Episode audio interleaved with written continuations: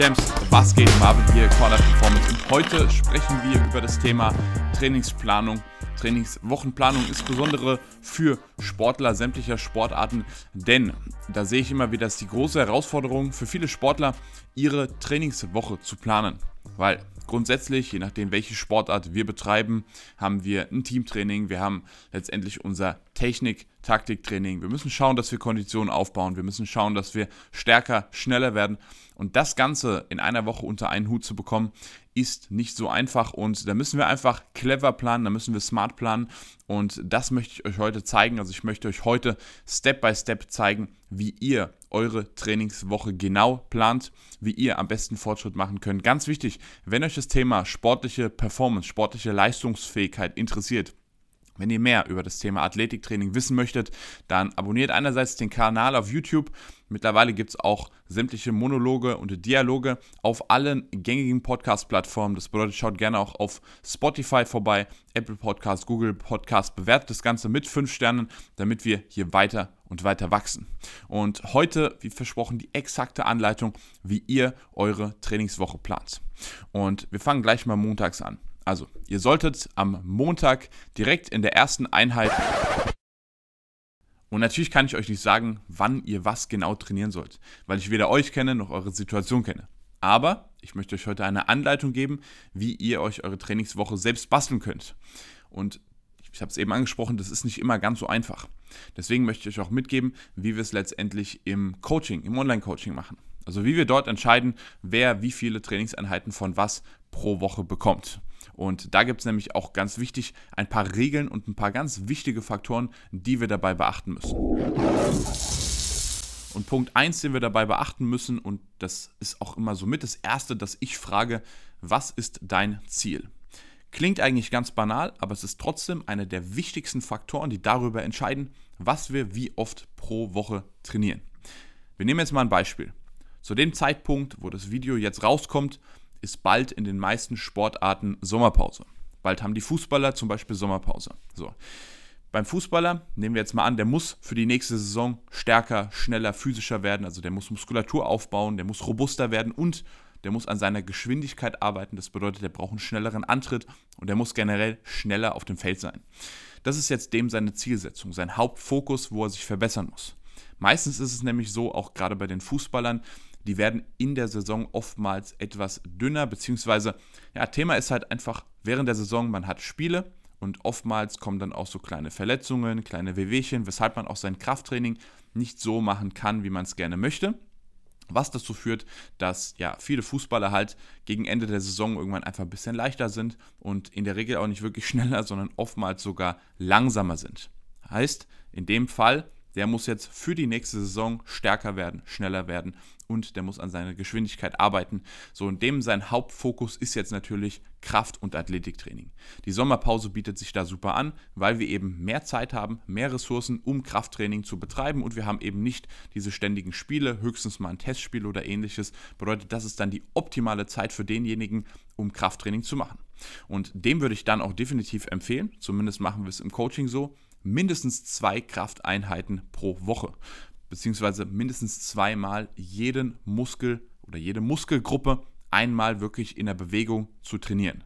Bedeutet, was natürlich Quatsch ist, wenn ich jetzt anfange als Fußballer in der Sommerpause irgendwie ein Dreier-Trainingssplit oder was ich auch schon gesehen habe, teilweise ein Vierer- oder Fünfer-Trainingssplit zu machen, dass dann auf einmal die Fußballer anfangen, Montag Brust-Bizeps zu trainieren ja, das kann ganz schön sein, um vielleicht minimal Hypertrophie aufzubauen, aber das wird euch weder stärker machen, das wird euch noch schneller machen, ganz im Gegenteil.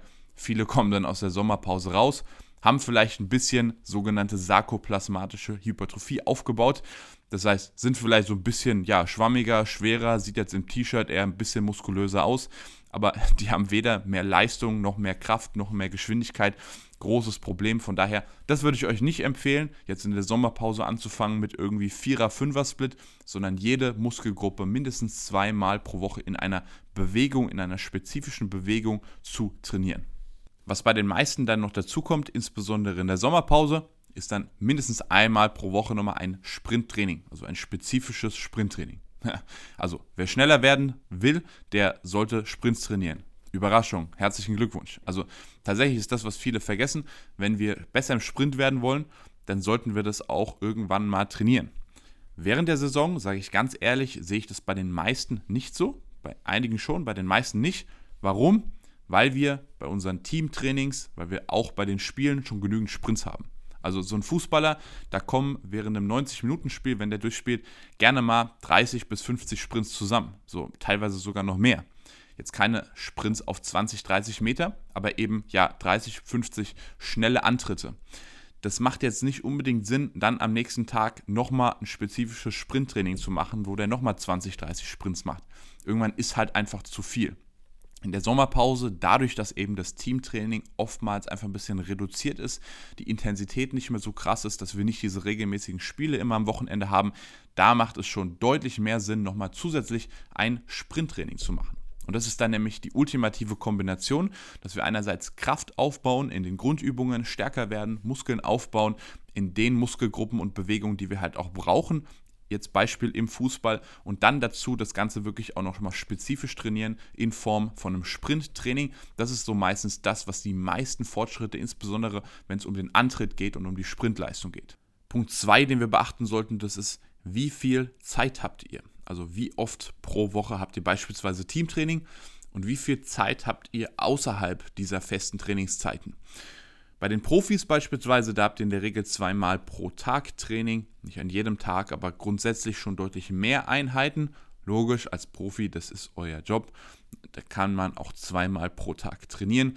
Das soll allerdings nicht heißen, dass wir überhaupt keine Zeit mehr haben, nochmal für ein eigenes Trainingsprogramm. Der Vorteil ist dann nämlich, und das ist ja das Schöne, jetzt wenn wir beim Beispiel Fußball bleiben, in der Regel verdient man schon mehr als genug, dass man nicht nebenbei noch arbeiten muss. Bedeutet, man hat den Tag über Zeit zu recovern, zu regenerieren.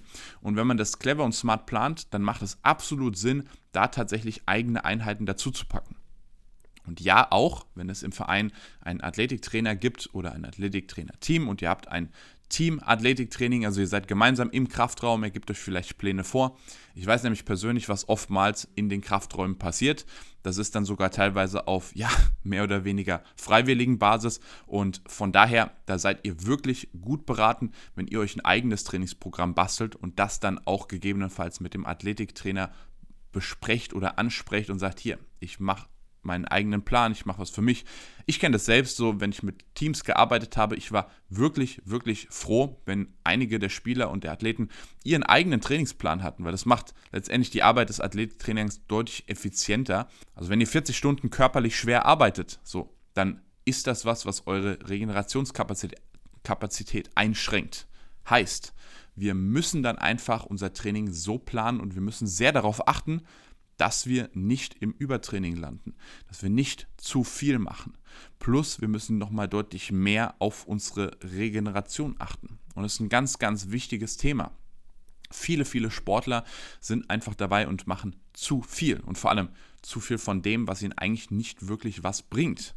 Und da kommen wir halt ganz schnell dazu, dass A, die Verletzungswahrscheinlichkeit steigt und B, euer Testosteronspiegel halt sinkt, weil wir zu viel machen, der Körper überlastet ist was dazu führt, dass wir halt keine Fortschritte im Training machen.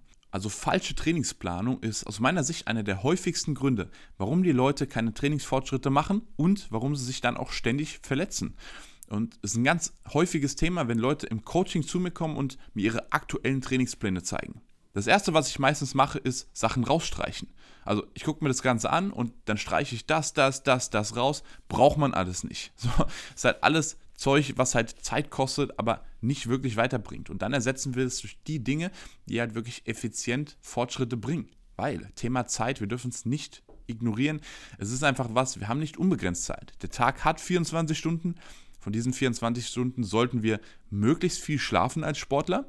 Dann, wie gesagt, wenn wir auf feste Trainingszeiten angewiesen sind, plus vielleicht dann noch Verpflichtungen haben, sei es jetzt eine Familie, sei es jetzt Schule, Studium, Beruf, Ausbildung, was auch immer, dann müssen wir halt schauen, dass wir einfach schlau trainieren, smart trainieren. Und die Dinge, die wir dann halt im Kraftraum machen oder auf dem Feld nochmal zusätzlich an Athletik machen, die müssen dann halt wirklich auch Fortschritt bringen. Und das darf jetzt nicht irgendein Schwachsinn sein, den wir auf Instagram, auf irgendwelchen Reels gesehen haben, was da rumkursiert. Natürlich, auf Social Media, die Dinge kriegen immer Reichweite, die irgendwie fancy und toll aussehen, aber 90% davon sind einfach kompletter Schwachsinn, werden euch nicht weiterbringen. Irgendwelche Drills mit der Koordinationsleiter, was ich da immer sehe. Sieht cool aus, ja, aber bringt niemanden weiter. So, die stellen da meistens irgendwelche Sportler hin, die zwar vielleicht krass aussehen, die vielleicht auch wirklich schnell sind, die starke Leistung bringen. Das sind die aber nicht so geworden durch die komischen Übungen, die die machen, sondern das sind einfach Marketing-Gadgets, um mehr Reichweite zu gewinnen. Bedeutet Faktor Zeit. Wir sollten schauen, wie viel Zeit haben wir wirklich für das Training, wie viele Regenerationskapazitäten und danach sollten wir entscheiden, was wir wann trainieren und vor allem sollten wir immer darauf achten, dass das, was wir machen, auch wirklich Hand und Fuß hat und uns in irgendeiner Art und Weise messbare Fortschritte und Ergebnisse bringt. Kommen wir zu Punkt 3 und das ist das Alter. Ganz, ganz wichtiger Faktor. Und damit meine ich einerseits das biologische Alter, also wie alt ihr seid, plus das Trainingsalter. Beide Dinge sind entscheidend. Und da gebe ich euch jetzt mal ein konkretes Beispiel. Wir bleiben beim Fußball. Wir haben jetzt einen Fußballer, der ist vielleicht, sagen wir mal, 14, 15 dem gebe ich deutlich weniger Krafteinheiten als vielen anderen Sportlern. Also bei dem bin ich teilweise bei einmal pro Woche bis zweimal pro Woche maximal wirklich Kraft-Athletiktraining. Warum? Zwei Punkte. Punkt 1 ist, wenn der 14, 15 ist, dann ist es aus meiner Sicht auch das Alter, wo der sich wirklich technisch weiterentwickeln muss. Ganz, ganz wichtig. Wenn ich dem jetzt pro Woche vier, fünf Krafteinheiten reinknalle, dann kann es dazu führen, weil der halt noch in die Schule muss und, und, und, dass es dem dann Zeit wegnimmt, die er vielleicht dann für Techniktraining investieren kann. So, und es ist halt einfach das Alter, wo man wirklich Technik ausbildet. Ne? So später mit, weiß ich nicht, Mitte 20, da werdet ihr dann kein guter Techniker. Klar kann man sich dann noch verbessern, aber bei so Sachen wie Fußball, die Technik, die entwickelt man eher in jüngeren Jahren. Von daher würde ich dem eher weniger Krafteinheiten geben. Plus dazu kommt, und das ist das Schöne im Alter von 14, 15, da geht der Testosteronspiegel so durch die Decke, dass wenn der einmal pro Woche Krafttraining macht und sich einigermaßen vernünftig ernährt, dann geht der auf wie ein Kuchen. Dann macht der körperliche Fortschritte, das ist unglaublich. Ich habe schon mit äh, Jugendlichen gearbeitet mit 15 Jahren, so habe einmal pro Woche mit denen Krafttraining gemacht.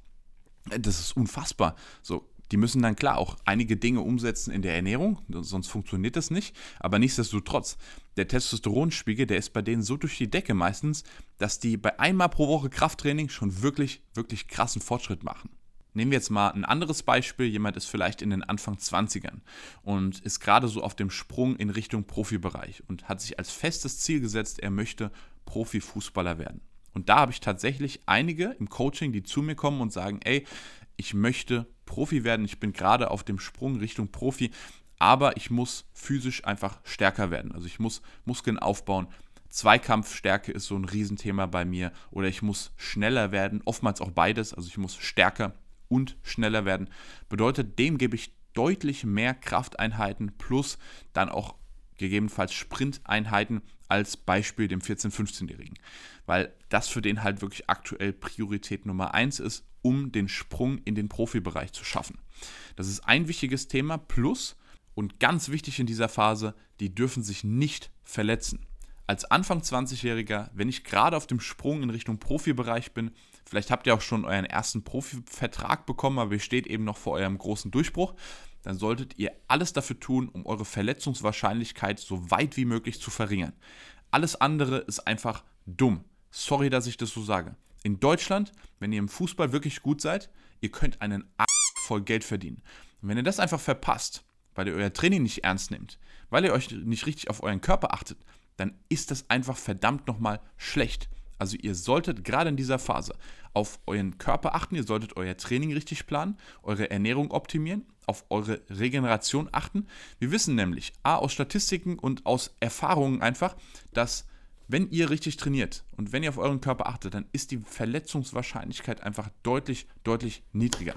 Und wenn ihr diese Phase einfach verpasst, weil ihr eine große Verletzung habt, dann werdet ihr euch später ärgern und werdet euch ein Leben lang wirklich vorwerfen, hätte ich mal mehr gemacht. Deswegen ist eine ganz, ganz wichtige Phase und vor allem in der Phase ist natürlich das körperliche Training absolute Priorität. Jetzt kommt wahrscheinlich die Frage, wir haben jetzt so viel über Krafttraining, Athletik, Sprinten gesprochen, was ist denn mit dem Thema Kondition?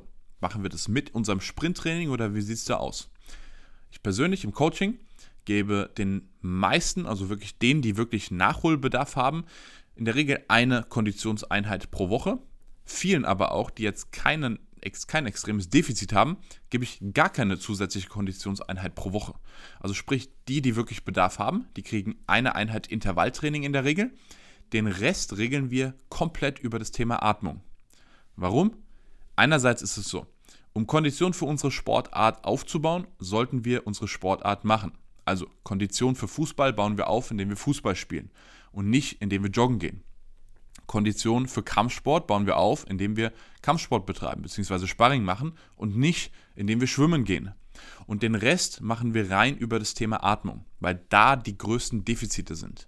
Wenn jemand vier, fünf Mal pro Woche Teamtraining hat und dann am Wochenende noch ein Spiel, dann ist das in der Regel Konditionstraining genug. Außer, wie gesagt, der kommt von einer Verletzung oder von einer Krankheit und konnte ewig lang nichts machen und hat da wirklich krasse Defizite. Dann kriegt er in der Regel nochmal spezifisches Intervalltraining, dass wir die Kondition erstmal wieder aufbauen. Aber ansonsten sollte das kein Problem sein. Ein großes Problem ist eben das Thema Atmung, beziehungsweise da, wo wir dann am meisten rausholen können. Hatte vor kurzem jetzt einen Coaching-Klienten, Grüße an der Stelle, wenn er das Ganze sieht, ähm, Fußballer und kam nämlich zu mir, hat gesagt, so hier, Kondition, er hat oftmals im Spiel so das Gefühl, dass er ziemlich schnell aus der Puste ist. Körperlich war das jetzt aber nicht so, dass man sagen müsste, okay, er hat jetzt einfach zu viel Gewicht drauf oder ähnliches, dass er keine Kondition hat. Also überhaupt nicht. Eigentlich sollte das kein Problem sein. Was haben wir also gemacht? Spezifisches Thema Atmung angegangen. So. Bedeutet, wir haben einige Dinge umgesetzt im Alltag, im Training. Wir haben Atemtraining tatsächlich gemacht und wir haben keine zusätzliche Einheit Kondition gemacht. Nichts. Also wir haben rein an der Thema, an, am Thema Atmung gearbeitet. Und nach einigen Wochen kam er an und meinte, ey wow, ich habe im Spiel einfach überhaupt keine Probleme mehr gehabt, so konditionell wirklich super, wirklich Bombe. Im Training, ich merke es nicht mal. Bedeutet, wir haben uns da einfach die Konditionseinheit komplett gespart. So, und Deswegen sage ich, im Coaching machen wir das meiste über das Thema Atmung und wenn jemand wirklich Nachholbedarf hat, dann kriegt er von mir einmal pro Woche eine spezifische Intervalleinheit, um eben das Thema wieder aufzuarbeiten, aber dann ist auch wieder gut. Also dann reicht es in der Regel aus, wenn wir unsere Sportart betreiben und parallel dazu das Thema Atmung angehen bzw. Atemtraining machen. So, Champs, ich hoffe, das Video hat euch weitergeholfen. Wie gesagt, wenn ihr einen kompletten Wochenplan auf euch zugeschnitten haben möchtet, inklusive der jeweiligen Trainingseinheiten, dann checkt gerne mal das Online-Coaching aus. Den Link habe ich unten in die Beschreibung gepackt. dort findet ihr alle Infos, wie das Ganze funktioniert, wie das Ganze abläuft. Wie gesagt, für Sportler, die eben stärker, schneller, athletischer, physischer werden möchten, sich auch ein konkretes Ziel gesetzt haben und das Commitment mitbringen. Das ist gerade beim Online-Coaching ganz wichtig. Ihr solltet ein gewisses Maß an Disziplin mitbringen. Ihr solltet ein gewisses Maß an Commitment auch mitbringen. Also euch sollte das Ganze wirklich wichtig sein. Wenn das für euch zutrifft, dann checkt gerne mal das Online-Coaching auf unserer Homepage aus. Dort gibt es alle Infos. Ansonsten denkt daran, abonniert den Kanal auf YouTube, gebt auf den Podcast-Plattformen 5 Sterne, bleibt am Start, zeigt das Ganze auch euren Freunden, Bekannten, Trainingsbuddies, wem auch immer, damit wir weiter und weiter wachsen. Champs, das war's von mir. Wir sehen uns beim nächsten Mal. Peace.